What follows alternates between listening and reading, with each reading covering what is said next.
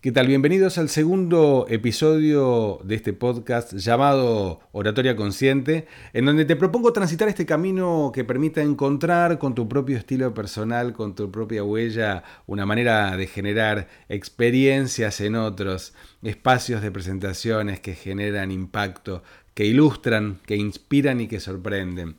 Eh, y en este episodio me voy a enfocar en una de las eh, cuestiones que por obvias tanta gente pasa por alto. Resulta muy curioso Luego de muchos años trabajando con muchas industrias, con muchos líderes, en muchas instancias, generalmente cuando alguien arma una presentación se lanza a decir, bueno, a ver, ¿qué PowerPoint voy a mostrar? ¿Qué imagen voy a proyectar? ¿Qué historia voy a contar? Y descuida algunos elementos que por obvios los pasan por alto. Y en esta obviedad es donde aparece el gran diferencial de aquellos que cuando lo hacen, pueden trabajar con dos cosas que son, son, son, interesantísimas. Por un lado, cuando alguno se bloquea. ¿Te pasa que armando una presentación te bloqueas? ¿O que dando la presentación te vas por las ramas y perdés el foco o no decís nada de lo que querías decir? Bien, esto en donde yo pongo el foco ahora, en lo que vamos a trabajar en este podcast, te va a permitir eh, anticipar y revertir esta cuestión tan clásica de querer decir una cosa y decir otra, de irte por las ramas o empezar a postergar cuando te bloqueas en el diseño, en la preparación previa de tu charla. Ahí vamos. El primero de los puntos es el planteo. Mirá qué obvio, qué obvio y qué evidente, sin embargo, detrás de esa obviedad hay una profundidad muy interesante.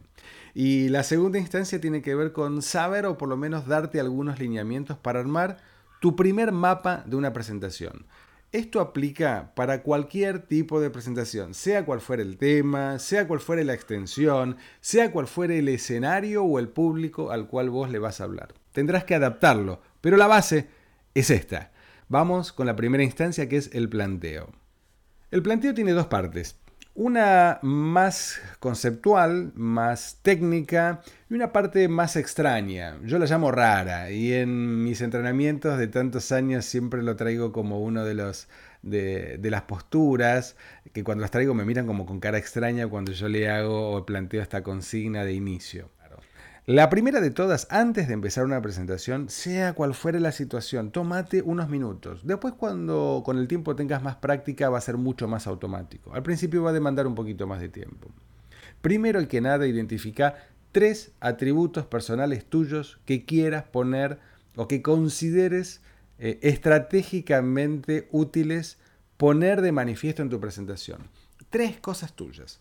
Si te da, mientras escuchas, esta presentación eh, y podés tomar nota, probablemente puedas hacer este ejercicio, no te quedes solamente en la cabeza. Ayuda muchísimo, inclusive poder detener el video o el audio, eh, si estás mirando el video en, YouTube o estás escuchando este podcast eh, en alguna red. Fíjate de identificar siempre tres atributos tuyos. Estos tres atributos pueden cambiar con el tiempo, con las circunstancias por supuesto, pero también de acuerdo a la presentación que vos vas a realizar. Tal vez ante cierto público lo que necesites como atributo tuyo es tener sentido del humor o capacidad empática o en otro tengas que tener capacidad asertiva para poder mantener el foco en conceptos bien claros que resulten concretos para quien te esté escuchando, o tal vez necesites una capacidad creativa, poética y narrativa para poder lograr adhesión en tu presentación, tal vez necesites algo de estas tres cosas, tal vez necesites un montón de otras cosas más. Para cada caso va a ser diferente, pero identifica atributos tuyos personales que sean parte de tu propio acervo. Y fíjate vos, que estos tres atributos vos los vas a poner en un orden. Otra persona puede hablar del mismo tema y por ahí puede tener los mismos tres atributos, pero los pone en prioridades diferentes y ya va a construir esa presentación de una manera diferente, aunque el contenido o el concepto sea el mismo. Acordate que la experiencia que vos vas a generar va a ser el resultante no solamente de la claridad del contenido que vos des, sino los recursos que vos emplees, o sea, la forma, tu capacidad de manejar climas, o sea, el manejo del contexto y desde qué lugar vos sos consciente de vos misma o de vos mismo mientras estás hablando, o sea, desde el yo. No es menor el ejercicio de identificar tres atributos personales. Yo a esto le puse un nombre inclusive que me pareció simpático y que resultó de muchos trabajos que yo he realizado como coach en procesos de transformación personal, que tiene que ver como cuando vos identificás tres atributos tuyos, es como si establecieras una, una especie de acuerdo con vos, como un contrato de autenticidad. Estos tres atributos te van a ayudar a mantener tu autenticidad al momento de presentar. ¿Y por qué es importante? Generalmente cuando presentamos baja nuestro rendimiento. Eh, cuando estamos en exposición, sobre todo cuando consideramos que estamos siendo evaluados o peligrosamente evaluados, nuestro rendimiento tiende a bajar. Y hay una baja en el rendimiento en donde a veces, cuando sentimos que nuestro rendimiento baja, traemos un personaje que no somos nosotros y hablamos de maneras que no son nuestras maneras convencionales y tradicionales de hablar. Por eso es tan importante hacer este ejercicio tan raro de decir, bueno, ¿qué parte tuya vas a traer a esta presentación? Porque lo que sea que vos traigas te va a permitir hablar desde vos. Y lo que sea que vos puedas generar, ya sea que estés acertado o erróneo, eh, o lo que digas puedan estar de acuerdo o no, al menos va a ser desde vos. Acuérdate que la gente puede cuestionar tus ideas, Claro que sí, pero lo que nadie puede cuestionar es tu experiencia. Lo que vos has vivido es tuyo. Y si vos hablas desde lo que vos has vivido, desde lo que vos vivís, sin duda alguna eso va a proteger tus ideas.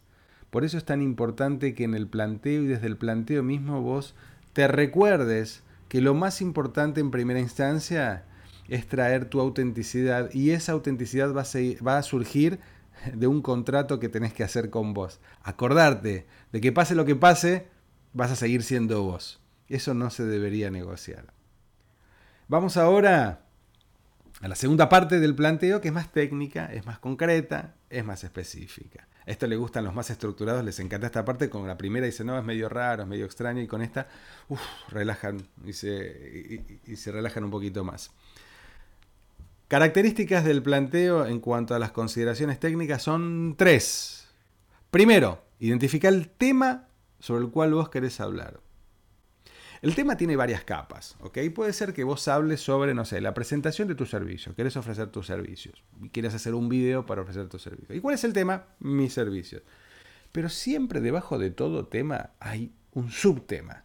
Es como que es empezar a, como cuando haces un pozo en la arena, ¿viste? Que vas bajando en la playa, en el mar, ¿viste? Hasta que llegas al agua. bueno, ir bajando a ver cuándo encontrás el agua.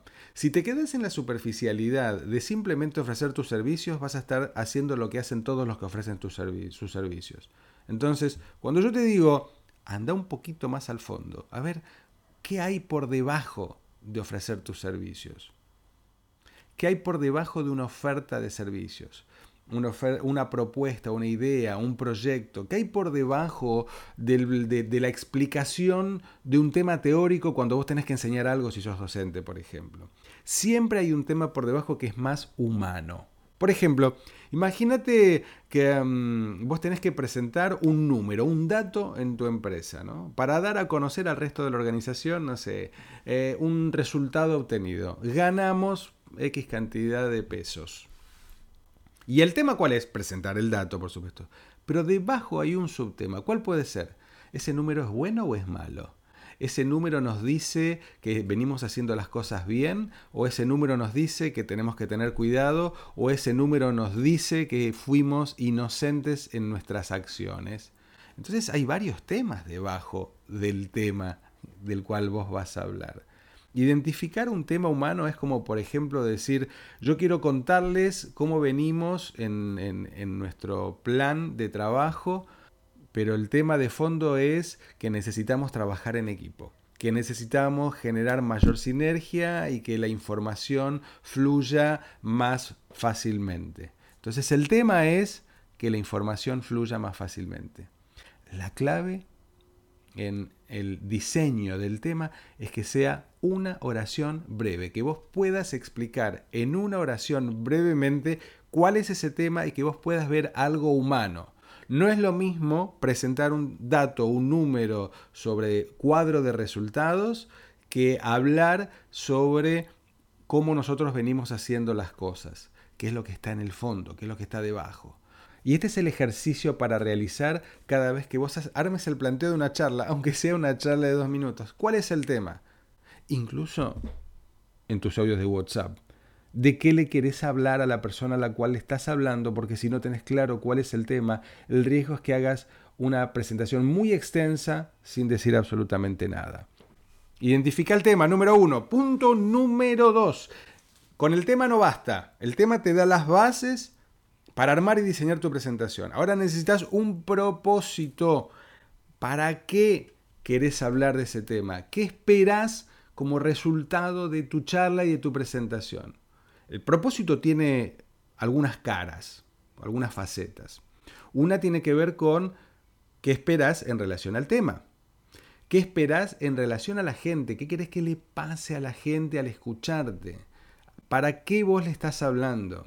¿Querés que tomen conciencia de algo? ¿Querés que tomen una acción directa? ¿Querés que dejen de hacer algo que venían haciendo? ¿Querés que hagan algo que no hacían hasta ahora? ¿Querés que sigan haciendo algo que venían haciendo? Clarifica tu propósito porque eso te va a ayudar a mantener el foco, sobre todo ante las situaciones de dispersión. Siempre hay algo de dispersión en toda presentación. El, tema no es que te disperses, el tema es que te vayas muy lejos y que se pierda la conexión con el foco del concepto de lo que quieras decir, o que la gente se pierda y no pueda seguirte. Por eso es importante tener claro el propósito. Trabajar previamente en el diseño de tu charla, identificando el tema y el propósito, te da las bases y te da el rumbo.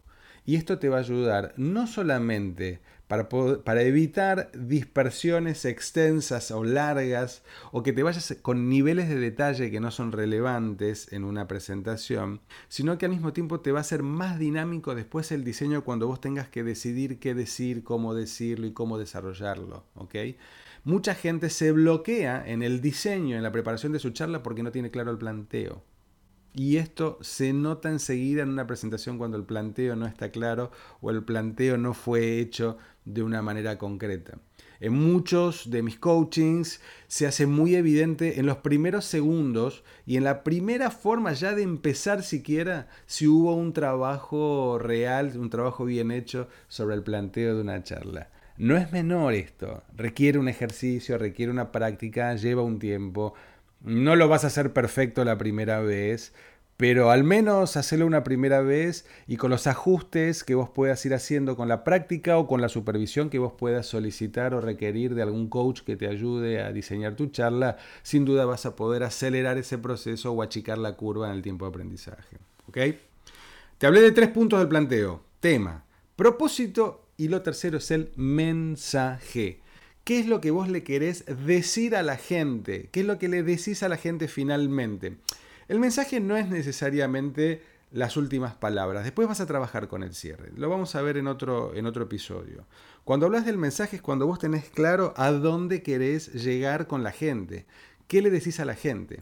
Esto está muy relacionado con el propósito porque a veces se mezcla. No, pues yo tengo como propósito que tomen conciencia la gente y que eh, me contrate, por ejemplo. Entonces yo a través de una presentación en donde hablo acerca de mis servicios, les ofrezco un insight, una toma de conciencia sobre una idea, eh, pero mi propósito es que me contraten, que me llamen, que quieran trabajar conmigo. Entonces el mensaje tiene que estar articulado en base a ese, a ese propósito. ¿Cuál puede llegar a ser ese mensaje?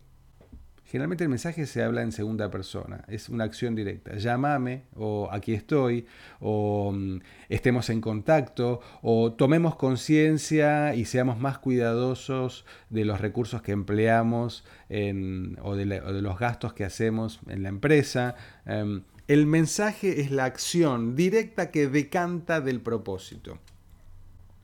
Hacete este ejercicio, es tan obvio que mucha gente intuitivamente, por lanzarse de lleno y enseguida armar el tema, se pierde del impacto y el poder que puede tener un buen planteo. Es como los cimientos de un edificio. Vos vas a ver un edificio hermoso por ahí, pero vos no vas a ver los cimientos sobre los cuales fue construido. Eh, vos ves el edificio. Y sin embargo, imagino yo, Un buen arquitecto sabrá identificar y reconocer, mirando un edificio, si los cimientos estuvieron bien hechos o de qué material fueron hechos. Créeme, que cuando los cimientos son buenos, fluís mucho más fácilmente en el diseño, no te vas a bloquear y al momento de presentar vas a tener un rumbo mucho más certero que te va a permitir estas tres cosas de las cuales yo hablo y que he comentado en el capítulo anterior, ¿no? Lograr asertividad, lograr comprensión y lograr adhesión. Entonces, es muy importante tomarse un tiempo y analizar cuál es el planteo de la presentación que quieres dar. Y ahí sí, pasas a la segunda instancia de este episodio que yo te había comentado que tenía que ver con armar el primer mapa. El primer mapa de tu presentación. No te adelantes identificando a ver qué ejercicio vas a hacer, qué anécdota vas a contar o qué imagen vas a mostrar. Ya va a haber tiempo para eso. Armar el primer mapa es como si vos te hicieras em, el índice de un libro. Esta técnica la utilizo muchísimo, a mí me encanta. Es como si vos organizaras por capítulos eh, capítulo 1, 2, 3 o 4, el desarrollo de lo que va a ser la introducción, el desarrollo y el cierre de tu charla, con capítulos y subítems. La idea es que esta etapa vos logres una síntesis, que el planteo lo puedas decir en una oración breve, concreta. Si vos podés decir tu planteo, tema, propósito y mensaje en una oración simple, concreta, créeme, va a ser mucho más fácil después el diseño y mucho más fácil aún cuando tengas que presentarlo. Sobre todo aquellos que sufren miedo al momento de presentarse o de hacer una presentación oral. ¿ok? Por eso la técnica del, índice del libro te ayuda a empezar empezar a transitar el camino. Es como una tormenta de ideas. No tenés que definir ya, no tenés que escribirlo en piedra, escribirlo en papel que lo puedas tirar, lo puedas, este, o, lo, puedas eh, borrar y volver a escribir, o en la computadora. Pero haz el ejercicio concreto como una tormenta de ideas de cuáles son los tópicos, los temas, los ejes o los conceptos que contienen o que debería contener esa presentación que querés realizar. Y luego los ordenás en este índice del libro. En el próximo episodio te voy a contar cómo organizar la estructura de este índice del libro. Si sabemos bien que introducción, desarrollo y cierre son las tres partes claves de toda presentación, lo que no está tan claro, cuáles son las claves de cada una de esas etapas. Eso te lo cuento en el próximo episodio. Nos vemos.